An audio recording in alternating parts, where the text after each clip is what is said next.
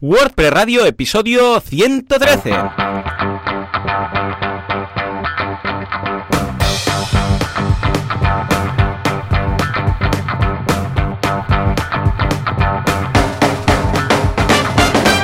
Buenos días a todo el mundo y bienvenidos un día más, una jornada más, un año más, por el amor de Dios, a WordPress Radio, el programa, el podcast, en el que hablamos de este fantástico CMS llamado WordPress. Como siempre, Joan Artes, Joan Boluda, servidores de ustedes, llevando a cabo este podcast. ¿Por qué? Porque nos gusta WordPress. No podía ser de otra forma, sino que hacerlo un año más, después de estas mini vacaciones navideñas. Joan, muy buenos días. Muy buenos días. ¿Qué tal? ¿Cómo vamos? ¿Todo bien por ahí? Por la otra zona del, del año, de las navidades. Hay la pre-zona, que estamos todos más delgados, y la uh, post-zona, que estamos todos más gordetes y muy, muy hartos de las fiestas navideñas ya. ¿Cómo han ido? Pues súper bien, la verdad es que muy bien, desconexión de relax, o sea, hemos estado dos semanas un poco así de parón de, del podcast, pero han ido bien pues para desconectar un poco, eh, recargar pilas a base de turrones y volver a este 2019 con mucha energía, ¿no? Porque, vamos, un fin de año muy loco, ya lo sabes, en el mundo de la consultoría, que todo siempre a última semana, deprisa y corriendo, cierre de proyectos, una locura, pero vamos, no te lo puedes ni imaginar. Qué guay. Así qué guay. que nada, ¿tú qué tal? Muy bien, muy contento, muy feliz. Además, eh, tenemos novedades este año. Estamos, vamos, con todo. Y porque, aunque hayamos hecho un poco de vacaciones aquí en WordPress Radio, eh, nuestros negocios respectivos no hemos parado. O sea que, muy loco. Esta semana, por ejemplo, en boluda.com, curso de Google Tag Manager, que esto me lo habían pedido mucho y están súper contentos. El feedback ha sido muy positivo. Desde aquí, un abrazo también a Álvaro, el profesor, que uh, se ha incorporado ahora y seguramente esta semana lo tendremos uh, en el programa. O sea que desde aquí un abrazo porque teníamos muchas ganas de hacer temas de SEO y de Google Tag Manager y todo esto. O sea que bien, es que Google Tag Manager es de esas herramientas que una vez te acostumbras, ostras, es que es que es tan cómodo luego hacerlo todo a través de Google Tag Manager, sea lo que sea, sean ya Facebook ves. Ads, el, el, pixel de los Facebook Ads, el pixel de las conversiones de AdWords, el pixel de Analytics, el pixel de no sé qué, el pixel de no sé cuántos. Ey, tienes un código y después en Google Tag Manager añades ahí todo lo que quieras. Pero es que es una pasada, es una pasada. Y luego, sí. Viademia Filmic Pro, ¿eh? un curso de Filmic Pro, que es esta app para smartphone, para edición, grabación y estas cosas. O sea que estupendo. Y en alguna pregunta, de algunapregunta.com de, eh, de Nahuel, eh, pues tenemos a Víctor Correal, que vino ayer y nos dio su punto de vista desde el punto de vista de, del emprendimiento, ¿no? De, de, un emprendedor, cómo ha empezado, todo lo que ha hecho y tal. O sea que muy bien. Y los que se perdieron, claro, como hace dos semanas que, que no decimos nada de nuestros respectivos uh, lanzamientos y cursos y tal, simplemente decir que el de la semana anterior era el curso de Money With, que esto es para llevar uh -huh. el control de las finanzas, pero atención, el que quizás os interesa más es el de hace dos semanas, que es el de curso de personalización del admin de WordPress. Es decir, el Toma panel ya. de control de, o el panel de control, o el admin, o el dash, o el dashboard, como lo queráis llamar, de WordPress, ya sabéis que tiene un aspecto. Bueno, pues eso se puede personalizar prácticamente todo. Puedes añadir menús, quitar menús, reordenar menús, quitar el pie de página que hay ahí, lo que pone la versión de WordPress, añadir tu cosa, añadir un encabezado, modificar la opción que hay en la típica opción de opciones de pantalla, que le das ahí y se despliega. Eso lo puedes cambiar, puedes poner tus cosas, uh, puedes cambiar el, la, el típico login, uh, puedes cambiar de todo, ¿eh? Y puedes incluso cambiar lo que aparece arriba a la izquierda con el logotipo de WordPress y poner tu logotipo si quieres. Bueno, puedes hacer mil locuras, o sea que echadle un vistazo a todos los que sois más WordPressers, que seguramente si escucháis este podcast es que sois un poquito. Y aparte de esto, todo muy bien, ¿eh? aparte de los turrones. ¿Tú qué? ¿En este tiempo habéis lanzado algún proyecto, alguna novedad? Pues no, hemos estado intentando cerrar a algunas webs, pero es que son tan, tan largos nuestros mm. desarrollos, Joan, que esperemos ya la semana que viene. Ah, Tenemos ahí un, un, sitio tipo magazine y tal súper chulo que se está currando Laura. Y a ver si la semana que viene ya está listo y lo podemos anunciar. Pero bueno, de, igualmente hemos estado un poco reunidos los organizadores de, de, del meetup del grupo de WordPress Barcelona. Ah, y hemos bien. estado organizando todos los meetups casi de 2019. Oh, yo también en la Meetup Mataró hice lo mismo. Y con los pero lo hice con la con los propios asistentes. O sea, Ah. eh, cuando acabamos la última mitad, dijimos, va, vamos a organizar ya las todas las del año, ¿vale? Porque claro, entonces Claro. dijimos así, ya sabremos los temas, no sé qué, no sé cuántos, ¿no? Entonces salieron, porque la WordPress Meetup Mataró ya sabéis que hacemos un proyecto que es la propia página web en WordPress de la WordPress Meetup Mataró, ¿vale? Entonces vamos ahí a montar varias cosas y lo hacemos en directo, o sea, picamos código para entendernos. Bueno, los que estáis suscritos a algunapregunta.com podéis ver las sesiones, o sea que... Y nada, ah, pues el caso es que también... eh, y no me digas que ahora no estás ya como... Oh, ya está, ¿sabes? Ya lo tenemos. Ya está, exacto. Claro, Sí, claro. sí, sí, Qué bien, ¿no? Muy bien. ¿Y, y qué? Ah, ¿Van a ser todos en el mismo sitio? ¿Vais a cambiar de venue dependiendo de las fechas? ¿Habéis elegido solo los temas? ¿Los temas, las fechas y el venue? ¿Todo? ¿Qué, ¿Cómo lo tenéis? Pues mira, el venue es el mismo porque está genial, que es el Movistar Center, que Genial. nos lo ceden para hacer ahí, que está en Plaza Cataluña, es genial porque Es genial, es un sí. sitio que caben Precioso. 200 personas, sí, súper chulo, súper céntrico, y lo que hemos hecho es un poco hacer un poco, un poco de roadmap, seguir un poco de como una línea, ¿no? Eh, De, de- de temas y en Bien. el que, bueno, poco a poco pues hemos hecho ahí un poco de brainstorming entre todos y ya casi lo tenemos, incluso nos estamos planteando hacer más de un meetup al mes, Hondo. porque es que, claro, dices, de aquí a junio de 2019 es que son seis meetups solo. Claro, Dices, es que queremos hablar de esto, de lo otro, de, de Gutenberg más a fondo, lo que sea, ¿no? claro. Pero, pero bueno, es lo que hay, ya veremos qué, qué tal. Así que nada. Así que bueno, y Joan, ¿qué te qué tal Gutenberg? ¿Tienes todos los WordPress actualizados al 5.0? Casi, casi todos, bueno, 502 o 501, Exacto. ¿no? Ahora ya. Ah, sí, sí, sí, la verdad es que mm, de momento todo ha surgido bien, no ha habido nada. He detectado algunos mm, temas y he abierto tickets en track para, para que tengan constancia, Ah, pero vamos, cosillas muy puntuales. También os dejo un enlace, digo, un pequeño código que me lo preguntaron precisamente en la meetup de Mataró, de cómo añadir Gutenberg a tus propios custom post types, porque ya detecté lo que pasaba, ¿vale? O sea, es lo típico. Bueno, de hecho, incluso hay algún comentario, algún oyente por aquí que también nos ha pasado el código, pero básicamente tienes que añadir un argumento en la creación del custom post type eh, que pone que actives a true, tienes que poner a true, una cosa que pone a rest, ¿vale? Que ya me explicarás tú, si no podían decirlo de otra forma, pero bueno, queda un poco Exacto. escondido. Pero vamos, es un argumento que sirve para los custom post type que tú creas y luego para modificar un custom post type ya creado de otro plugin que no está usando Gutenberg, pues bueno, también tenemos un código que hace un set y añade ahí ese argumento, ¿vale? Ah, pero aparte de esto, um, esto ya os digo, ¿eh? ocurre cuando tenéis un plugin que cuando creáis el custom post type, creáis el contenido, veis que está que está el editor antiguo decís, ¿esto qué pasa, no? Ah, ¿cómo, lo, ¿Cómo lo creo? Bueno, pues ya, ya lo tenemos claro. Y aparte de esto, lo único que he detectado es que hay problemas arrastrando los metaboxes eh, de abajo, de debajo del contenido, a la sidebar de la derecha. En algunos casos, aún no acabo de detectar qué patrón sigue, porque en algunos casos van y algunos no. Entonces, cuando intentas arrastrarlo a la columna de la derecha, para que queden todos ahí en pequeñito, pues no hay, no hay tu día. O sea, mm, arrastras y se mueve el editor hacia la izquierda y queda un vacío a la derecha y, y no puedes moverlo. Es una cosa muy rara. Se puede hacer por Mm. base de datos, ¿eh? porque hay una en la base de datos, los, lo- los metaboxes que están o bien debajo o bien en la columna, pues tienen un valor. Lo que pasa es que, claro, a ver, pudiendo arrastrar, si tengo que ir, es muy triste tener que ir a la base de datos para poner un site ahí, ¿vale? O sea, decir que este, esta metabox, recordemos que las metaboxes son, o sea, pues eh, todo lo que está habitualmente debajo de la caja de creación de contenido del pequeño editor. Exacto. Por ejemplo, Yoast, ¿no? Que te pone ahí palabras clave, no sé qué, cuando la gente lo rellena, pues sale ahí, está debajo, ¿no? O el custom post, el- la metabox donde ponemos, en este caso, a través del plugin que utilizamos aquí en WordPress Radio de Seriously Simple Podcasting, pues tenemos ahí una, una caja para poner el MP3, ¿no? Pues bueno, si esto lo quieres pasar a la derecha, para, porque a mí me gusta más cómo queda a la derecha, porque están más definidas las cajas, pues resulta que en algunos casos no se puede arrastrar, da fallo. Y algún detallito más, pero aparte de esto, la verdad es que no he tenido problemas. Eh, En tu caso, ¿qué tal?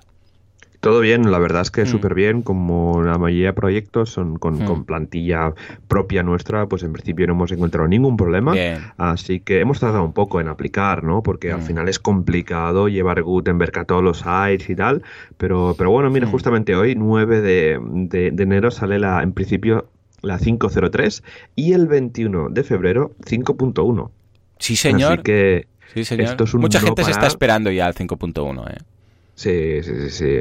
Ah, en principio, eh, lo que se espera que el 7 de diciembre haya la release candidate de primera de, de la 5.1, Ujú. 20 de febrero eh, una dry run y luego ya al 21 pues A ver. al... Lo- Sí, eso sí, ah, tardó horrores en crear contenido en, en Gutenberg y hay muchas cosas de muy mala usabilidad, pero horrible. O sea, hay cosas que no hay por dónde tomar. O sea, ¿cuántas veces se nos están creando bloques vacíos? Porque has hecho un intro, Sí. un tabulado, no sé qué, y te queda ahí un bloque y no lo puedes borrar, ¿vale? A no ser que escribas algo. Esto lo veo muy fatal. Ah, Tendría que haber una forma rápida eh, de... Esto pasa mucho, ¿eh? Porque, claro, tú copias, pegas, haces no sé qué, un tabulado... Un tabulado, por ejemplo, esto es horroroso, te crea un bloque debajo, ¿vale? Por- pero ah, esto también pasa cuando estás creando, y esto es horrible, y he encontrado un track que lo dice, que lo detectan como Ujú. bug, que se debe corregir, cuando estás trabajando con tablas. Esto es horroroso. Tú estás trabajando con una tabla, ¿vale? Empiezas, primer punto, no sé qué, intro, ningún problema. Tú haces intro y sale el segundo punto. Pero si quieres hacer un indent, o sea, quieres hacer un subpunto, no se puede con el teclado. Pues si le das al tabular, hasta ahora, habitualmente, cuando tú estás generando una, una tabla normal, ah, digo una tabla, una lista, ¿vale? Tú escribes primer punto de la lista, haces intro, sale el segundo punto, tercer punto, intro. Pero cuando quieres hacer un subpunto de esa lista, hasta ahora, tú con el- la tecla de tabulado entras y haces un subpunto. Pues ahora no hay tu tía. Tú haces, Vale, haces sí, sí. in- eh, eh, tabulado y se va a crear un bloque debajo. ¿Vale? Y Claro, esto es fatal, porque entonces tienes que ir con el mouse, ¿vale? O con el trackpad a la barra de herramientas y cada vez que quieres hacer un subpunto, puedes hacer clic ahí para que haga un indent, a no ser que haya algún atajo de teclado loco que aún no he sido capaz de encontrar. Lo busqué, lo estuve buscando y en track hay bastante gente que dice que esto es horroroso hacerlo así, porque cuando tiras mucho de teclado, eh, cada vez que quieres hacer un, un indent en una lista, pues tienes que ir al, al botoncito, cosa que es bastante fatal, ¿no? Y luego también hay el problema para temas de, bueno, esto lo hemos tratado mucho, para temas de accesibilidad. O sea, cuando una persona que tiene problemas de visión quiere hacer tablas, debe ir una vez, cada vez que algo que tenía tan fácil como hacer un tabulado, ahora tiene que ir a buscar un botón. O sea que esto espero que lo arreglen, no sé cómo, al menos que hagan un, yo sé, una- un combo de letras, yo sé, con control tabulado o algo así. Yo lo he estado probando y no, ¿eh? Espero que lo arreglen. Y, y ya te digo, es muy, es bastante desesperante, ¿eh? O sea, mm, bueno, tenemos que esperar a ver qué, Sí. qué tal. Que eh, lo vayan puliendo. 5.1. Mm. Exacto, que poco a poco pues lo vayan, lo vayan puliendo y que el feedback de, de la gente pues va súper bien, ¿no? Porque este tipo de errores, los edge cases que se llaman, ¿no? Que serían los, esos casos Sí. extremos, pues un poco ir eh, limpiando. Así que... Eh, no, y además que cada este uno estaba acostumbrado ya a hacerlo rápidamente. Yo cuando ahora Sí. añadía cursos lo hacía de una forma muy rápida. Ahora me toma bastante más tiempo porque están, hay muchas cosas escondidas, ¿sabes? Entonces, a ver, es más bonito. Hombre, te digo algo, es más bonito en ese sentido.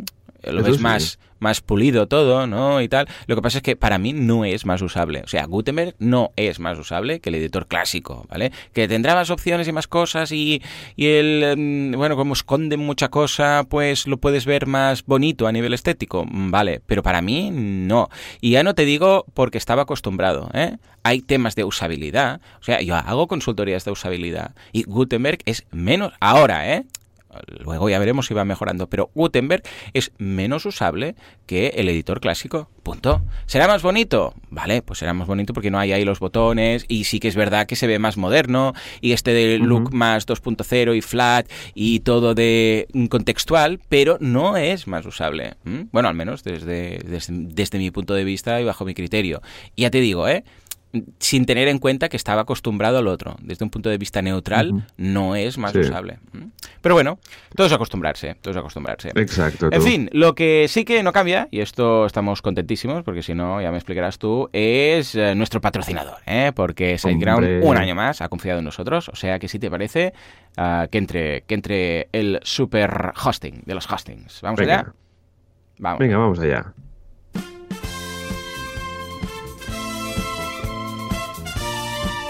En un mundo lleno de hostings malvados, perversos y todas estas cosas que se rían, mujajajaja, Tenemos el superhéroe, tenemos el que hace las cosas bien, el que tiene ahí el uptime, tiene el, superpoder del uptime, tiene el superpoder del soporte, tiene el superpoder, es como un superhéroe, no tiene más, con sus superpoderes, estilo Superman, es lo que tiene, es lo que tiene.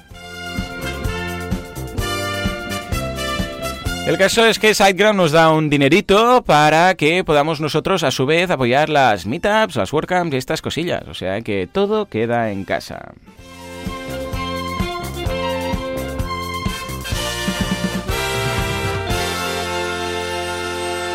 Claro que sí, claro que sí. ¿Quién iba a decir que acabaríamos haciendo este tipo de falcas tan chulas? En todo caso, venga, va, ¿qué vamos a destacar de SiteGround esta semana? Pues mira, esta semana empezamos comentando pues el hosting web en general que tienen, que va genial, el hosting compartido, que es perfecto para empezar eh, cualquier proyecto a nivel de mínimo producto viable, ¿no? Quieres lanzar un proyecto, quieres ver cómo funciona, pues la, como siempre la inversión en hosting es importante, pero hay veces que no te puedes eh, gastar por presupuesto lo que sea, pues miles de euros, centenares de euros en alojamiento, pues SiteGround ofrece un hosting web compartido, optimizado para, para, WordPress, con un soporte excepcional y que te ayudan incluso con la aplicación que tengas instalada, sea WordPress, sea Drupal o, Joomla.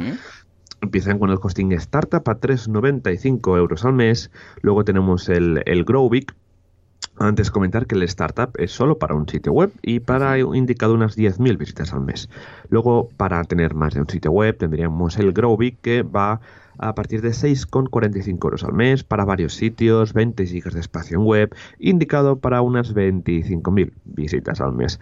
Características premium, pues soporte técnico preferente, mayor velocidad con Super Cacher, que es el, todo el sistema de caché que tienen que va genial, restauración gratuita de copias de seguridad y migración de sitio web. Es decir, que si tenemos una web en otro sitio, nos la migrarían sin, eh, sin coste alguno. Y ya para terminar, tienen el, plan Go Geek, que vamos, que es el plan estrella, que va súper bien, que tiene 30 gigas de, espacio, indicado para 100.000 visitas al mes, y aparte de las características que hemos comentado antes, tienen pues menos cuentas en el servidor, aunque sea hosting compartido, te aseguran de que en el servidor van a haber menos cuentas.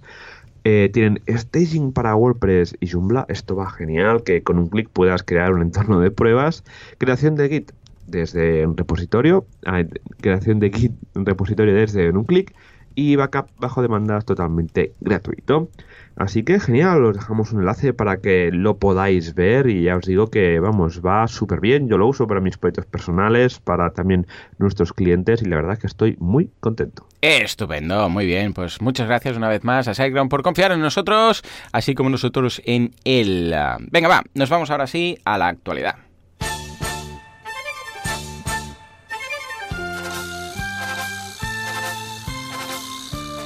WordPress actualidad, WordPress Feed actualidad, Press, Press actualidad. ¿Qué pasa con Gutenberg?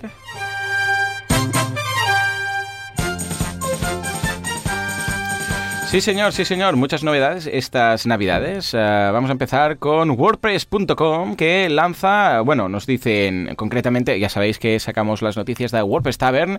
Dice WordPress.com lanza un eh, nuevo Do Anything Market Campaign. Básicamente es una campaña que ha hecho, o sea, más tradicional de publicidad que eh, lleva este eslogan de Do Anything a nivel pues, de anuncios también. Alguna cosa ha hecho por tele, alguna cosa también a YouTube, redes sociales y tal.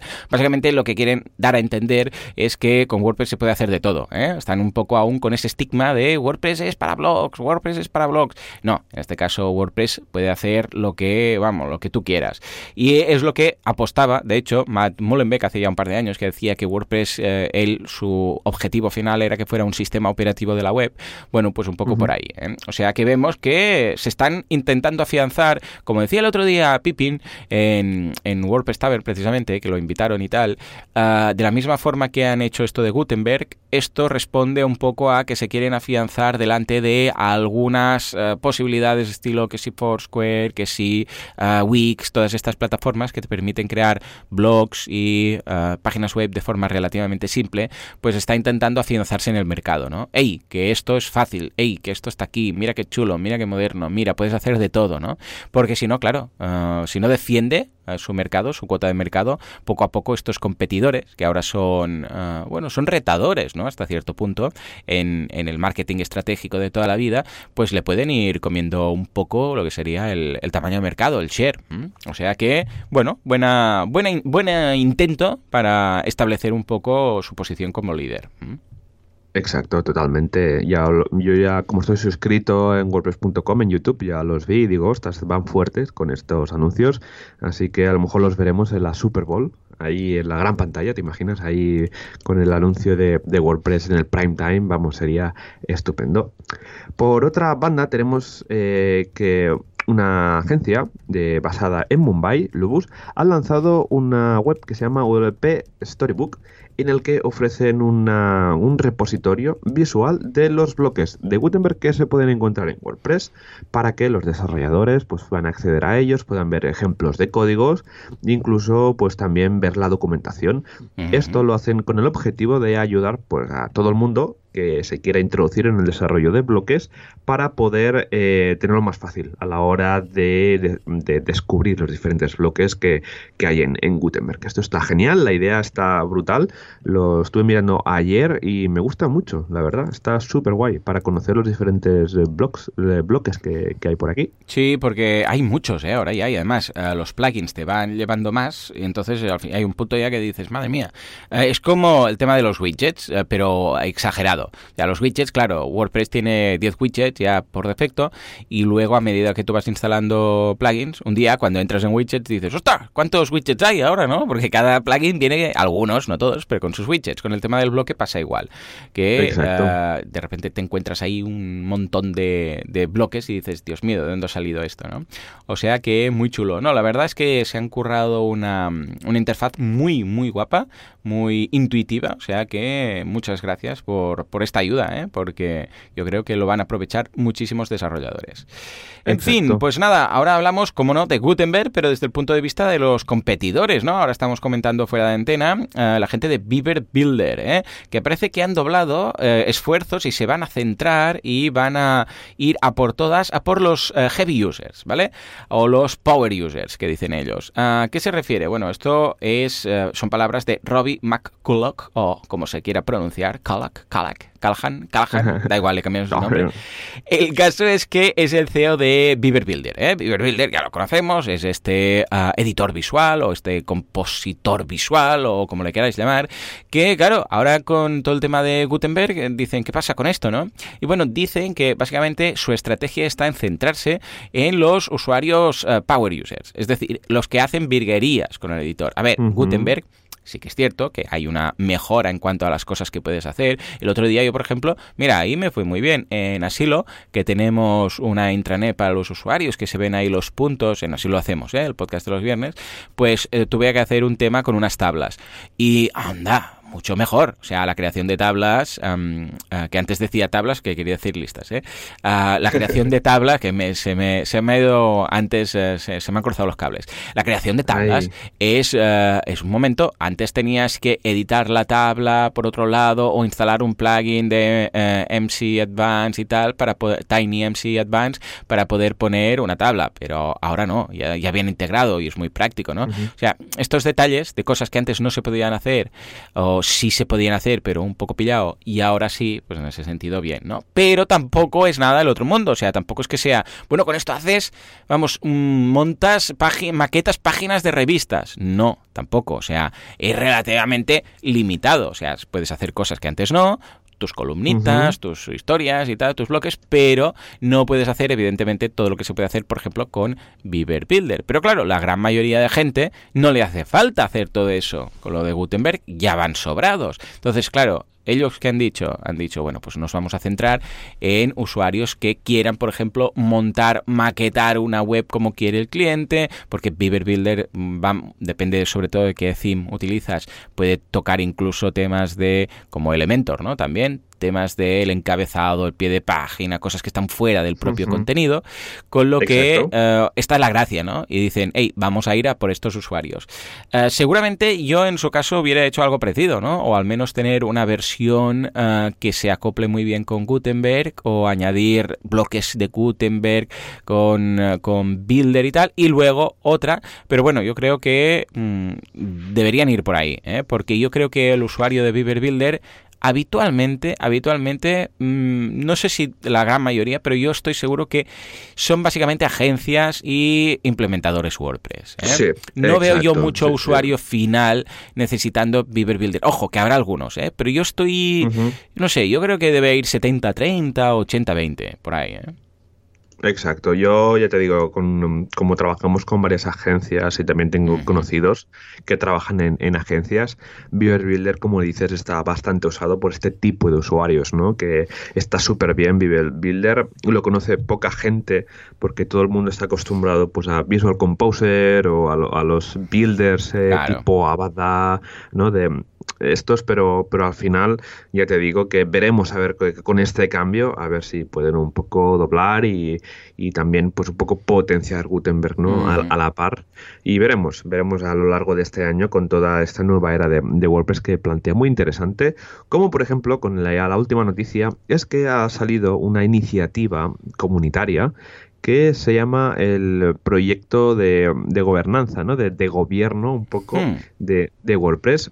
Eh, un chico, eh, Morten, eh, aquí, Morten Ranshens Riksen, sí, sí, sí vamos, mi vecino. Sí, pues eh, comentó en la WordCamp US en Nashville el, pasado diciembre de que pues han publicado una iniciativa para el tema del gobierno del proyecto, pero solo a nivel pues con dos principios básicos, ¿no? Dos objetivos básicos. El primero sería pues eh, revisar un poco la gobernabilidad de, WordPress, ¿no? El gobierno de WordPress como un proyecto open source y el eh, y el rol también de, WordPress del de este gobierno de WordPress en el, en el mundo de la web abierta, ah, pues para ver cómo afectan sí, estas decisiones. Eh, está muy interesante, van a tener una reunión ya el 15 de, de ah, este mes, de, en enero, Así que veremos a, ver qué tal. Está muy interesante. Quieren poner un poco eh, en, escenario, pues todo esto, el, a lo mejor cambiar, a lo mejor proponer cambios de un poco cómo ahora mismo se está gestionando las decisiones en, WordPress. A ver, recordemos que las decisiones las, las, da la comunidad, pero hay algunas, pues que sí que vienen dadas o vienen, eh, sí, o vienen ya decididas por eh, Matt, que sería el, ese dictador benevolente que está por detrás. Así que, porque claro, WordPress cada día tiene muchísimo más eh, porcentaje de cuota de mercado Así que cualquier decisión va a afectar a muchísimo a la web abierta, ¿no? A la web del open source. Así que veremos con esta iniciativa a ver realmente qué, puede pasar. Matt no se ha unido así en, en, Twitter, no se ha pronunciado de momento. Así que veremos esta iniciativa cómo va. La seguiré de cerca porque a mí me interesa un montón, porque es muy interesante, ¿no? Si se va a cambiar o no la manera de cómo se gestiona WordPress, porque al final recordemos que es open source y que tiene que ser de todos. Y las decisiones se tienen que tener entre todos y demás. Así que súper interesante y veremos a ver qué tal, cómo va evolucionando esta iniciativa, que ya te digo que me parece genial. Estupendo. Eh, pues muy bien, la verdad es que parece que la iniciativa está hecha con buena intención, o sea que vamos a ver qué tal, porque otras cada vez es más, más y más poder que se acumula ¿eh? en ese sentido. En fin.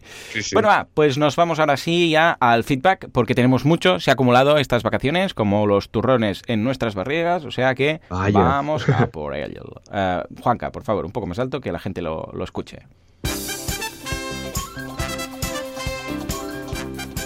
Fitpress, Press Fit, French Fries, French Friends, turrones con guacamole.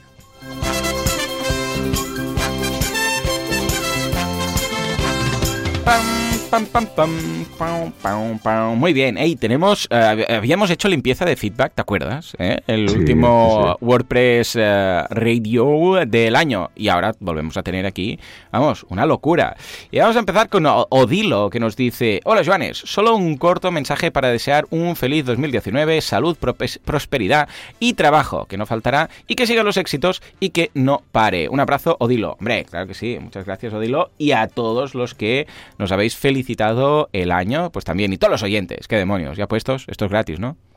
Exacto, súper bien, gracias Odilo.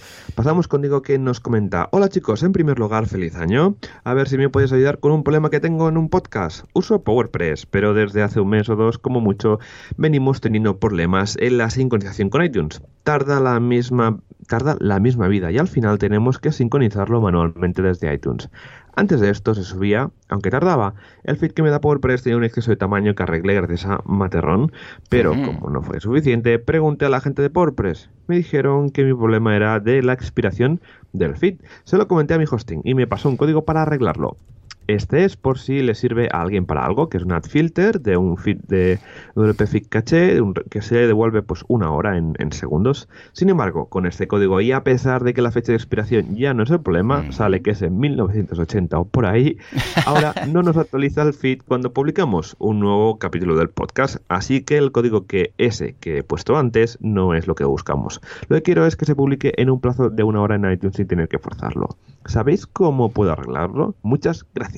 Muy bien, hey, madre mía, ¿eh? Qué, compleja la situación, porque en principio no me pasa. Yo os voy a dejar como lo tengo yo, el tema del caché, ¿vale? O sea, como lo tengo yo establecido, que lo tengo por HT Access, y pruébalo, a ver, a ver qué tal. Eh, en principio es la primera vez que a alguien le pasa esto a saber tú, ¿esto pinta algún plugin o algún código personalizado que está toqueteando algo que afecta también a mm. la expiración del caché del, del feed, ¿no?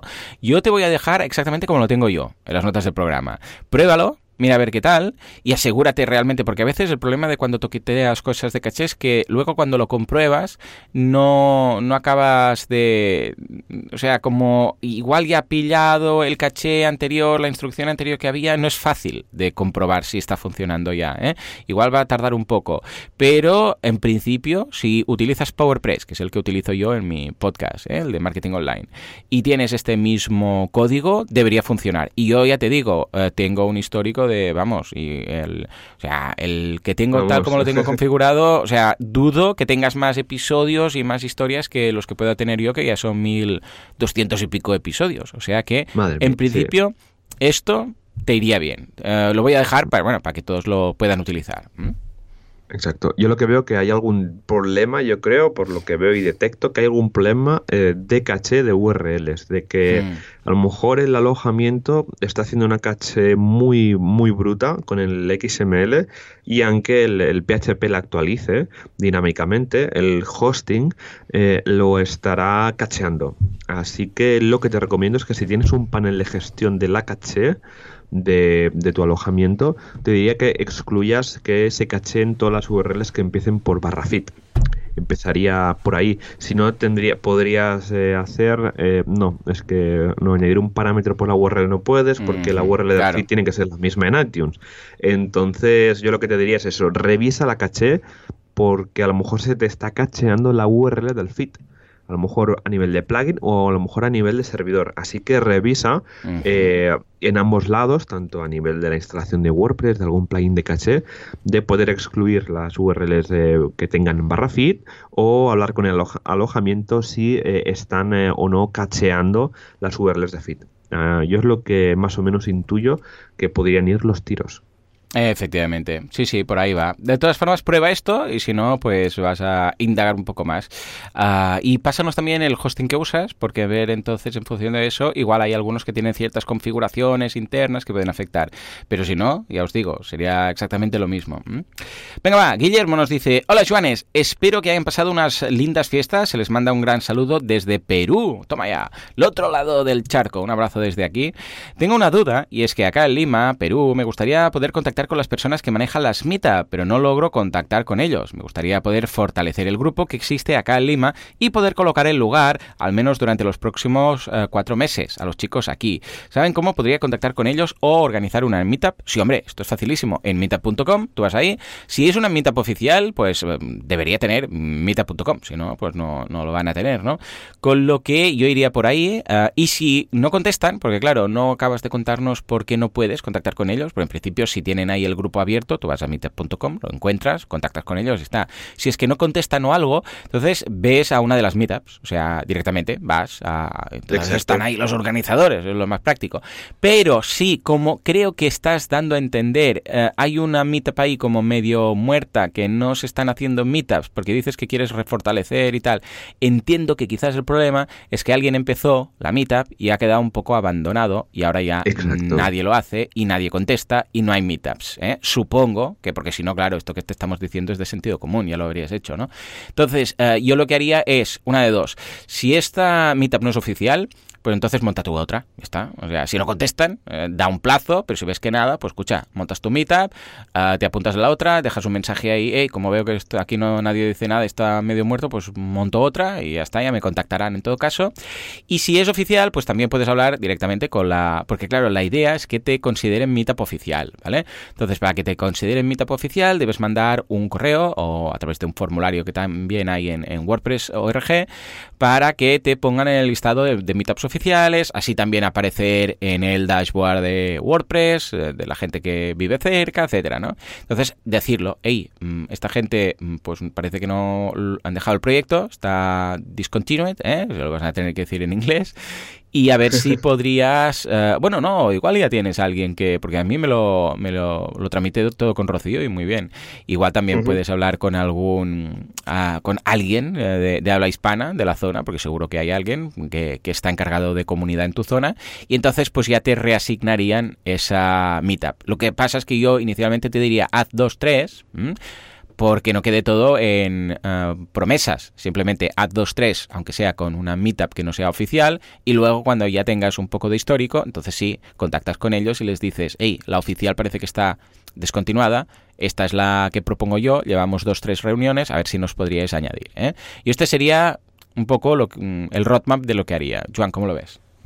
Sí, lo mismo, o sea, contactar con ellos, si el Meetup está en activo, pues crearla tú. Si está el grupo oficial creado en meetup.com, pues pásate por el Slack de, de Make WordPress en wordpress.slack.com en el canal de Community Events y ahí puedes, eh, sí, sí, exacto, community events, y ahí puedes hablar con uno de los deputies, de los eh, embajadores un poco de, la, de la comunidad de, WordPress para que te ayuden con, con, este tema. Si tienen meetups en activo, pues eh, ve con ellos y seguramente habla con ellos y tal, pero ya te digo, si es oficial, pásate por Slack de, de, Make WordPress y gestionalo con gente de la comunidad, con Rocío y tal, tú solo deja la pregunta y seguro que te van a ayudar. Estupendo, pues muy bien, ahí queda. Y ahora nos vamos con Diego. ¿Qué nos eh, dice Diego? A ver. Diego dice, hola, os he, escuchado decir que es una buena práctica en WordPress crear la home a través de widgets áreas, como en el caso de los themes para Genesis. A mi modo de entender, tendría más sentido crearla con una página más para que cuando se cambie de theme no se pierda ese contenido ni esa estructura. Me encantaría saber cuál es el motivo por el que es mejor hacerlo a través de widget áreas y que nos expliquéis en qué se diferencia con maquetar una página si no es mucho pedir. Os deseo unas felices fiestas y que disfrutéis de la familia y los turrones. Saludos, Diego. Estupendo. Venga, va, ¿cómo lo enfocamos? Pues a ver, yo para, bueno, como no uso Genesis eh, y en el caso que lo hiciera, a mí usar widgets no, solo me gusta pues para, para montar esas sidebars, ¿no? esas barras laterales o incluso para montar footers, footers con columnas, al final los widgets van súper bien.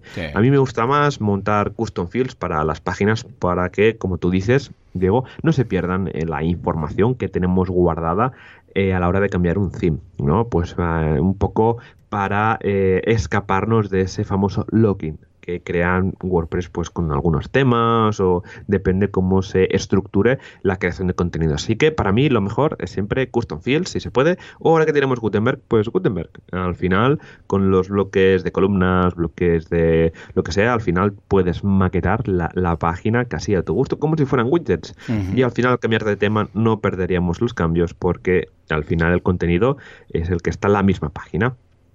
Estupendo, pues venga, ahí queda, yo lo enfocaría igual, yo soy más usuario de, en este caso, soy más usuario de uh, Genesis y me encanta trabajar con widgets porque es algo que luego no desaparece, ¿no? Si cambias y puedes montar y hacer módulos en ese sentido, o sea que bien, pero sí, efectivamente, si no se trabaja con tanto con uh, Genesis, pues el tema de los widgets pues quizás no va tan bien, ¿no? Para utilizar en ese sentido.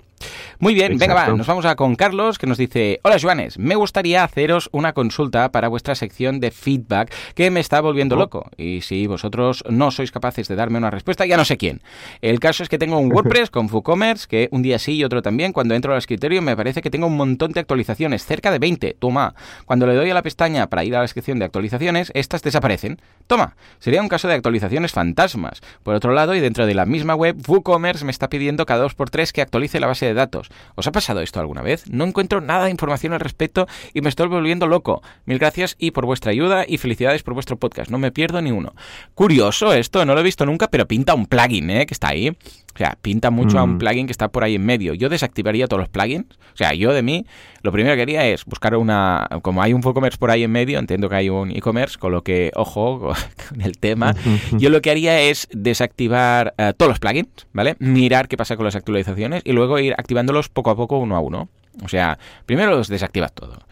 ¿Qué pasa con las actualizaciones? ¿Desaparecen ya? ¿Sí? ¿Todo bien? ¿No hay nada raro? Vale. Activa uno. WooCommerce, ¿no? Que es el más básico. Y a partir de ahí, poco a poco, hasta que veas. Pero pinta mucho que hay un plugin por ahí y seguramente mirando los plugins mm, podríamos detectar rápidamente alguno que tenga que ver con actualizaciones, con algún tipo de cosas de caché. Esto es mm, por ahí iría yo. ¿eh? Pero bueno, la forma rápida es desactivar todo y ver si desaparecen esas actualizaciones. A no ser, evidentemente, que tengas algo de código por ahí, manual, que no esté en un plugin, que entonces sería temas de código. ¿eh? Pero yo iría por ahí. ¿Cómo lo ves? Sí, yo creo que también que a lo mejor hay algún problema conectando con la API de WordPress.org con el tema de las actualizaciones. Aunque esto a veces me he encontrado que puede ser que se esté cacheando a nivel de caché cosas del backend, que puede ser, ¿vale? Así que revisa las cachés, como siempre, siempre dan problemas las cachés, es que, madre mía, revisa las cachés del alojamiento, si tienes algún plugin de caché, o a lo mejor tienes más de uno, ¿vale? Que no hay algún problema por ahí, y WooCommerce, eh, yo te digo, es muy raro lo que le está pasando. Desactivar, como dice Joan, todos los mm. plugins, déjalo todo actualizado al 100% y revisa pues que no tengas eh, ningún plugin que te esté dando conflicto para de este tema. Ya te digo, yo lo enfocaría de esta manera y recordad que WooCommerce a veces es un poco eh, complicado de, manejar en estos casos cuando tienes muchas extensiones. Cuando tienes muchas extensiones que dependen de WooCommerce, al final eh, se vuelve un poco loco el sistema de actualizaciones. Aunque ya te digo yo que me suena más que es un tema de cachés. Estupendo, pues venga, vamos a por esos cachés que siempre traen cosas raras. Va, ¿qué nos dice Carlos? Eh, Carlos nos... Eh, bueno, tocaría con Diego. Ah, pues venga, ¿qué nos dice Diego? Dice, hola Joan y Joan, me encanta su programa, son una pasada. Tengo una pregunta con respecto a insertar vídeos de fondo en mi web. Uy, uy, uy, chan, chan, chan. Ya empezamos con cosas de raras, vídeos de fondo. A ver, a ver qué nos dice. Exacto. Dice, tengo una pregunta que tengo, tengo el theme de Studio Pro de Genesis e incluye un enlace a YouTube para que el vídeo sea, se reproduzca de fondo. Pero si, si cambio de theme, ¿cómo podría hacerlo? Felices fiestas.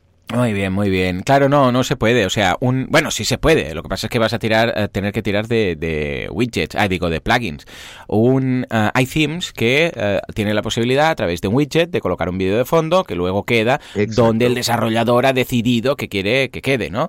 Pero si tú quieres aprovechar una cosa de un theme para ponerlo a otra, o, o yo qué sé, o estás suscrito a código Genesis, por ejemplo, y se lo preguntas a Nawai y dices, hey, ¿cómo aprovecho esta funcionalidad de un theme de Genesis para otro theme de Genesis y que te haga el código, que también lo hace así a medida y tal.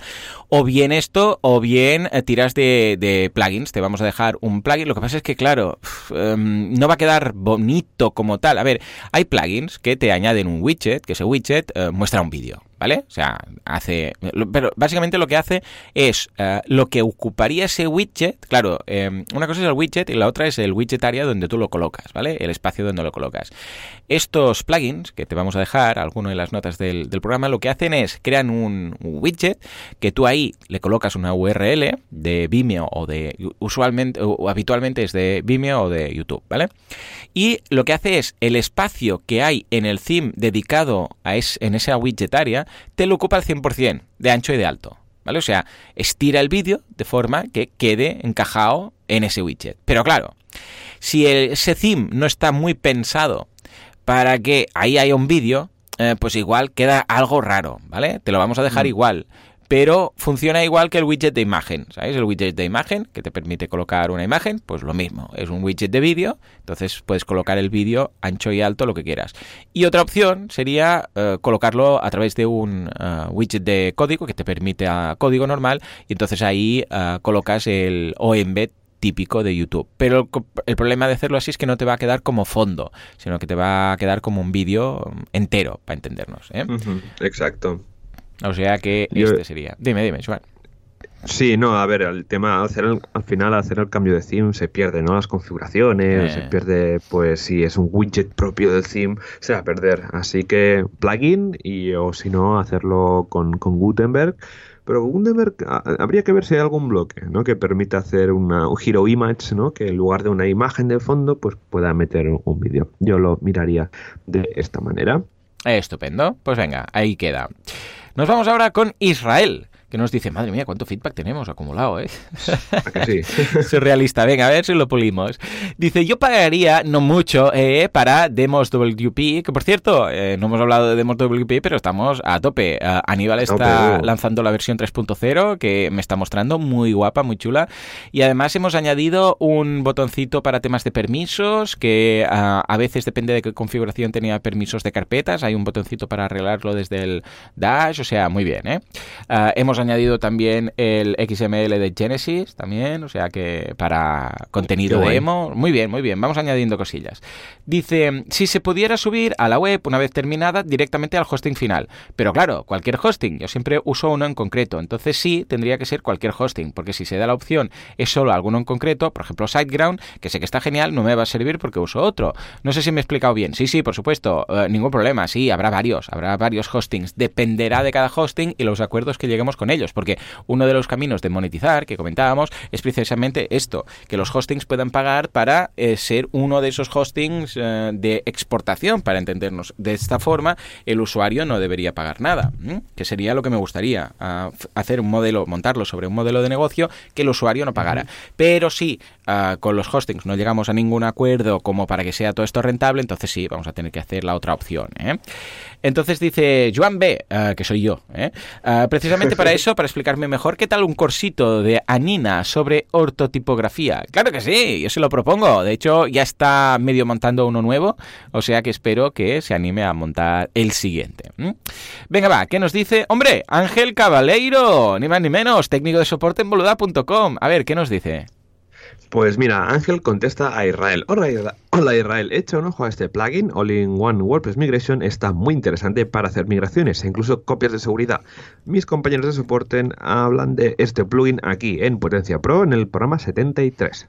Brutal, muy bien, muy bien. Pues venga, muchas gracias Ángel por tu tip, ¿eh? porque realmente es un plugin muy potente, muy chulo y que este año eh, incluso tendréis curso, o sea que bien. Y ahora nos vamos con un tip muy chulo, que es el de Pablo, que nos dice, hola, para poder usar CPTs, es lo que decíamos antes, en el nuevo editor Gutenberg es necesario darle soporte en la REST API, indicando en su registro en el register post type esto, es lo que os decía antes, ¿eh? se tiene que poner register-post-type type, esto lo dejamos en las notas del programa, uh, show in rest true. ¿eh? Es lo que os decía, esa función que no es que pienses tú que esto es lo de Gutenberg, pues efectivamente, ¿eh? ahí está. Show in rest true, lo debéis poner a true. Y David responde, sí, efectivamente, así es. Si el post type ya está registrado por un plugin, se puede añadir esta función para cambiar el argumento showing rest y dar soporte a Gutenberg, es lo que os decía antes. Si el uh, custom post type lo habéis creado vosotros, pues ideal. Pero si no lo habéis creado vosotros, claro, ¿qué hacéis? ¿Modificáis el, el plugin? Pero entonces cuando actualicéis el plugin va a petar, ¿no? Bueno, total, Exacto. que se crea una función con ese mismo argumento y entonces se añade esa función con un filtro, que es eh, el filtro register post type y custom post type arcs. ¿eh? Entonces os dejamos todo este código, que no son nada, cuatro o cinco líneas, eh, tanto para crear un custom post type y añadir el atributo, como para añadir a uno ya existente. ¿eh? Muy bien, esta audiencia están a tope, ¿no? Sí, sí, se ayudan entre ellos, es brutal. Así que muchas gracias a todos, a Ángel, a David, a Pablo y a Israel también por preguntar para hacer un poco de comunidad dentro de WordPress Radio.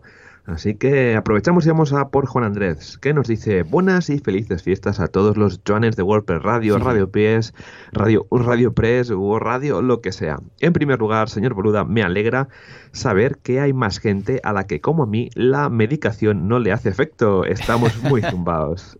Bueno, sí, señor, ¿cómo... sí, señor. Dice, bueno, ¿cómo se puede decir en estas fechas? Vamos al turrón. Primero, Mike McAfee, Site Advisor, me dice que literalmente alto, segura que desea ir allí a demoswp barra login.php puede no ser seguro para visitar. Esto no es bueno, ¿verdad? Así que ya tendremos que revisar McAfee porque aquí os está haciendo un poco de bullying aquí en este caso. Sí, revisaremos, pero es bueno, a veces estos uh, antivirus o estas cosas se les va mucho la olla en cualquier cosa. ¿eh? Lo sí. revisaremos, lo revisaremos. Y si no pondremos eh, también, bueno, claro, igual también es que ha ido al login, ¿no? Uh, uh, lo revisaré, Exacto. lo revisaré. Pero vamos, sí. ya os digo yo que a veces se les va mucho. Esto yo creo que es porque cuando... Esto, ah, vale, esto es de cuando teníamos login.php, pero ahora ya no existe, ahora es una modal. Ah, claro, por eso me sonaba ah. que esto ya no. Claro, ahora para acceder ya directamente no se va a login.php porque ya no existe la página como tal, sino que es una modal que está en la home. Entonces eh, lo hacemos de forma que estés en la página que estés, cuando le das a acceder, se hable una pequeña modal y ahí tú te logueas. O sea, ya no vas a una página de login como tal. Y de ahí el tema del error. ¿Mm? O sea que ya está.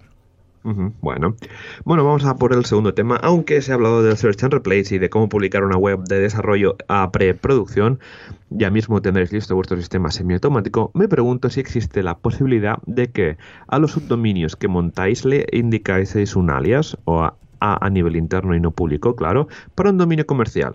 Se me ha dado el caso que algunos themes y plugins de calidad mejorable que guardan registros mal en la base de datos y luego a la hora de migrar se jode todo cuando sustituyes las URLs.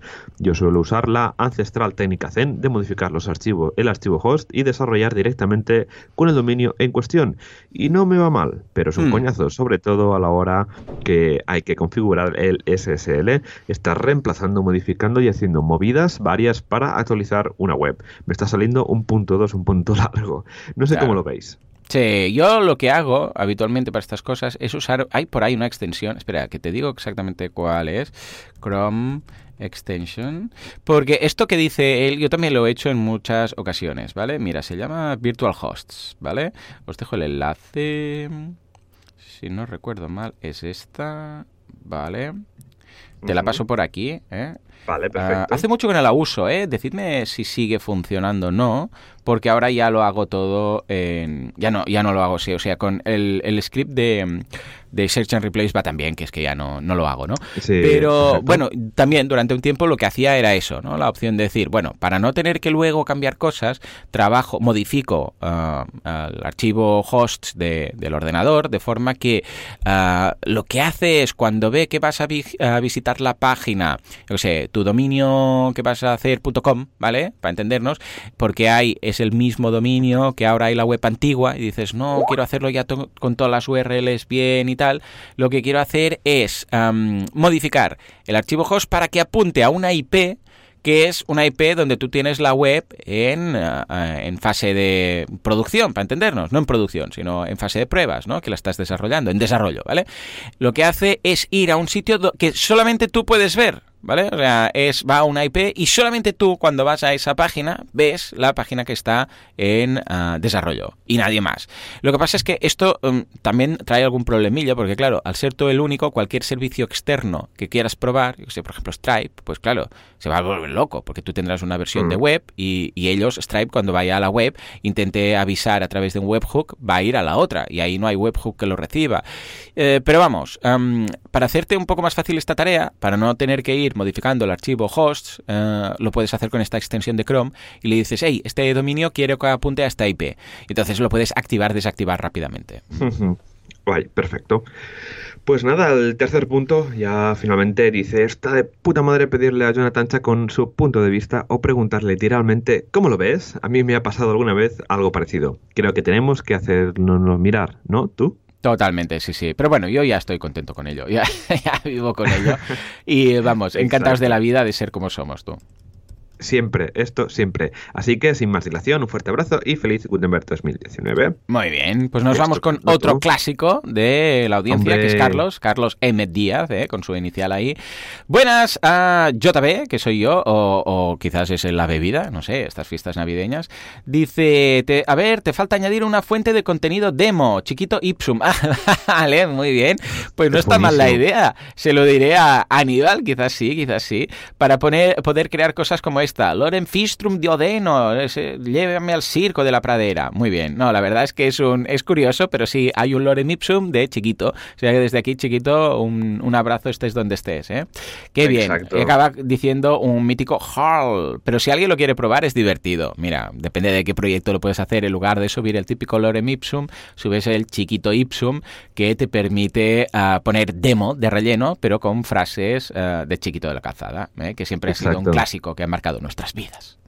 Sí, yo me acuerdo cuando empezaba en el mundo del desarrollo y la, consultoría con, con Arnau, eh, nuestro banco de imágenes de prueba para lo típico, ¿no? Estás maquetando una web y no tienes las imágenes finales, pues poníamos fotos de gatos. Teníamos una carpeta compartida en ¿Sí con, miles de fotos de, gatos y era, venga, toda la galería y íbamos insertando, claro, porque al final hay que ver si cuadramos claro, las imágenes, Sí, sí, ¿no? Y, cuando el cliente ve los gatos dice, ostras, sí, mejor que la cambie, ¿no? Pues al final un poco la excusa, ¿no? Para forzar un poco a que cambiaran las imágenes. Qué chulo, todo una anécdota. Entre eso y el chiquito Ipsum, vamos, van a salir webs súper guay. Sí, señor. Carlos sigue con la canción del verano de 2019 de A mí me gusta WordPress es buenísima. La de si tú me das el money, yo sí, te Sí, se puso de moda y estuvieron ahí. Me mandó no sé cuánta gente. ¿Has visto esto? ¿Has visto esto? Madre mía. Si es que es lo que decíamos, los WordPressers somos una especie distinta, distinta, por decirlo, por decirlo así. Sí, es buenísima esa canción. Dejamos el enlace en YouTube o avisamos de que es muy pegadiza la canción. ¿eh? Yo la escuché varias veces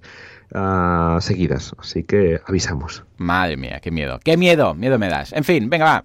Nos vamos ahora con Guillermo, ¿no? ¿Qué nos dice Guillermo? ¿Y es el último? ¿Sí o qué? ¡Wow! lo habremos conseguido. el último, tú. Dice, hola Juanes, espero que hayan pasado muy buenas uh, fiestas. Les manda un gran saludo desde Perú. Vaya, ah, no, espera, Perú, Perú. Ah, no, es la misma, es el mismo Guillermo que también nos había oh. mandado que necesitaba ayuda para contactar con esta gente. Venga, va, Guillermo, te animamos a que insistas un poco y si no, ya lo sabes, a montar una alternativa y luego a pedir a WordPress.com que te pase la oficialidad de la mitad. Joan, nos vamos ahora sí, si te parece, al WordPress Calendar. Vamos allá. Vamos allá. Más alto, más alto. Para ahí, ahí, arriba, arriba. Ahí. Desarrolladores, implementadores y en general todos los WordPressers unidos de la mano, cual capítulo del Dr. Slum, ¿para qué? Para montar meetups, WordCamps y lo que haga falta, ¿eh? Y si estáis en Perú, por favor, decirle algo a nuestro amigo, ¿eh? Venga, va, Joan, ¿qué tenemos esta semana? Que volvemos de los turrones. ya ves tú, pues mira, el primero en empezar fue, según WordPress Calendario, fue la Meetup de Santa Coloma. Aquí nuestro amigo Javier Casares, que justamente ayer habló sobre el mundo nos acaba, WordPress 5, PHP 7.3, editor de bloques. Así que Meetup súper recomendado. Ese grupo ahí en el norte de Barcelona, WordPress Gramanet, muy recomendado pues para todos aquellos que seáis de alrededor. Vayáis ahí porque ya te digo que lo lleva Javi, que es un auténtico crack. Así que, eh, volviendo a esta semana, tenemos el jueves 10 de enero, tenemos en Tarragona WordPress and Beers, el viernes en Móstoles Gestión básica de nuestro hosting con cPanel. Ya pasamos al lunes 14 de enero en Vigo, WordPress campamento base de tu marca personal. Y en Gran Canaria, cómo vivir de un blog vendiendo servicios a través del marketing de contenidos. El miércoles 16 de enero tenemos en Valencia tipografía para la web, tips esenciales para mejorar el UX. Y el jueves 17 terminamos en Torrelavega con el desarrollo de la web, wordpresstorrelavega.com y en Logroño WordPress and Beers. Esto sería a nivel de meetups y a nivel de WordCamps tenemos una, otro año cargado de WordCamps en España. Tenemos en Zaragoza el 26, en dos semanas, 26-27 de enero, Zaragoza y ya tenemos la primera WordCamp del año ahí en el centro, eh, en Zaragoza. Luego eh, tenemos el segundo fin de semana de febrero, tenemos WordCamp Las Palmas de Gran Canaria. En eh, Madrid del 6 al 7 de abril. Esta es nueva, esta no la había visto, que se había anunciado ya. Pues mira, 6 y 7 de abril tenemos WordCamp Madrid. WordCamp Bilbao del 4 al 5 de mayo. WordCamp Irún del 1 al 2 de junio. Y ya pasamos a WordCamp Europe, que sería del 20 al 22 de junio en Berlín. Ponte WordCamp, WordCamp Pontevedra del 20 al 22 de septiembre y WordCamp USA del 1 al 3 de noviembre, que este año será en San Luis. Estupendo, muy bien. Hey, ahí podríamos irnos, ¿no? sí, sí, tú, podríamos patrocinar la WordCamp USA y sería... ¿Te imaginas? ¿Te imaginas? y nos vamos ahí. ¡Ey, somos los de WordPress Radio! Como un poco Paco Martínez Soria cuando va, eh, La ciudad no es para mí, eh, que viene del pueblo. ¡Ey, qué pasa! Somos los de WordPress Radio. Y los otros, um, beg, your pardon. Eh, y nosotros ahí, ¡ey, que somos de España! Que, que, venimos, que somos los de tal.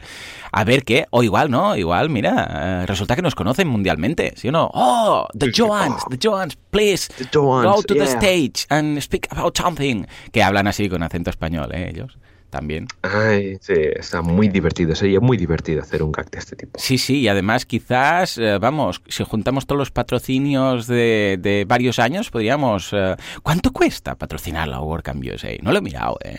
No, están ahora con el Call for Organizers, así que están un poco buscando el equipo organizador. ya lo buscaré, ya lo buscaré. Escucha tú. Eh, cuando salga, estaremos atentos cuando salgan y mira, nunca se sabe. ¿eh? Nunca se sabe, sobre todo para dar a conocer un podcast en español ¿eh? a una gente americana. Pero bueno, bueno, quizás Chris Lema nos seguiría. Sí, ojo que en, Estados Unidos el español tela, sí, Sí, sí, sí, sí, sí, O sea, que a lo mejor, mira, no estaríamos internacionales, saltaríamos el charco. Ya ves. Bueno, mira, todo eso sería empezar a hacer el podcast WordPress Radio, eh, WordPress Radio, y ya está. Toca ver el título, no hace falta ni cambiar el logo ni ya está, lo empezamos a hacer en inglés y ya está. A ver, a ver, lo miraremos, os informaremos de cómo están los precios del patrocinio, a ver si es factible, va. Aunque sea para marcar ahí un puntito de nuestra comunidad en Estados Unidos. Estupendo. Pues muy, bien, Pues ya está. Hey, muy bien, un repaso del feedback. Hemos hecho todo el feedback que teníamos acumulado. Hemos revisado todas las WordCamps, las meetups y estas cosillas. Y hemos, nos hemos puesto al día en todo. O sea que la semana que viene ya volvemos con monográficos, como cada semana, con más WordPress, más meetups y más historias. Señores, como siempre, muchísimas gracias por todo. Por vuestras valoraciones de 5 estrellas en iTunes, por vuestros me gusta y comentarios en iBox. Gracias por estar ahí al otro lado. Suscribiros a Spotify también, que estamos ahí. Porque sin vosotros esto no sería lo que es. Sin vosotros esto no sería. Nos escuchamos dentro de una semana, un di miércoles de estos, como siempre. Hasta entonces, adiós.